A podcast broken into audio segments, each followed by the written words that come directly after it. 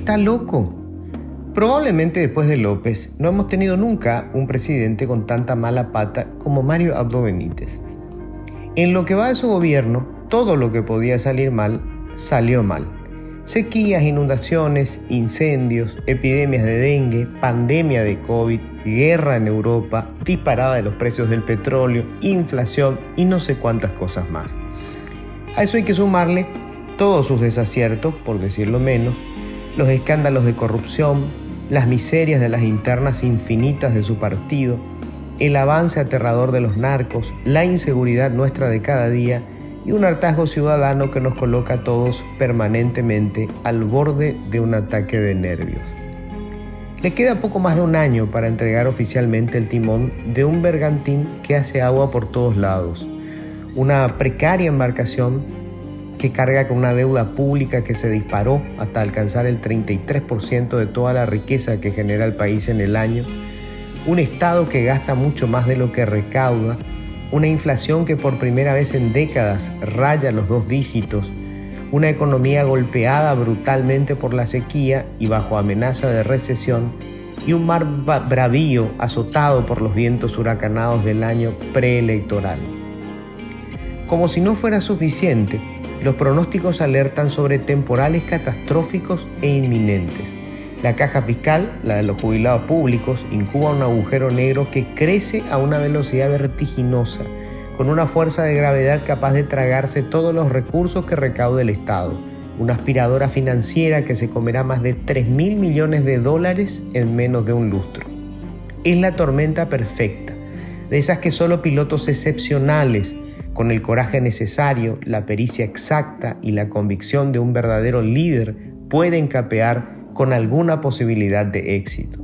Es de esos escenarios extremos donde surgen los estadistas que marcan a fuego la historia, las tragedias colectivas de las que emergen los políticos que echan por tierra todos los prejuicios y prueban que es una actividad donde también se forjan héroes.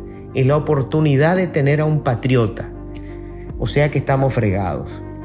No hay héroes ni estadistas, apenas un debilitado grumete con menguada voz de mando y una tripulación proclive al motín y al botín. Ni siquiera contamos con un pirata carismático a los Jack Sparrow. Marito es lo que hay. Y no tenemos tiempo para juicios políticos ni para convocatorias rápidas en busca de un piloto de tormentas. Este es el último marinero a bordo. Las ratas ya abandonaron el barco y los aventajados de siempre tienen reservados los botes y vendieron los salvavidas. Los demás tenemos que completar con él el tortuoso tramo que nos resta, nos guste o no. Y acá estamos, cada uno con su remo en las manos, paleando las oscuras y turbulentas aguas de la economía, con los dedos cruzados y el corazón en la boca, atados con cuerdas a lo que resta del barco, esperando que la naturaleza sea benigna que el zar ruso deje de sobar su ego con la sangre de la guerra, que el crudo caiga de los altares de Wall Street y que las hordas sindicales del Estado dejen de pedir más plata. Es un viaje sencillamente escalofriante.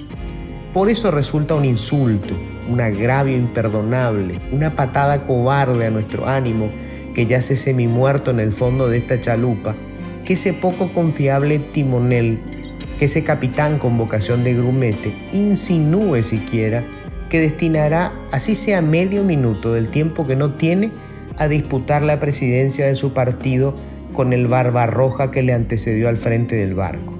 ¿Está loco? ¿Perdió lo poco que le quedaba de sentido común? ¿A quién se le puede ocurrir, en medio de este despelote, darse un recreo para jugar a la pulseada? Usted tome el timón para el que se lo eligió y no se mueva de ahí ni para ir al baño, o con gusto le prepararán la plancha para alimentar a los tiburones.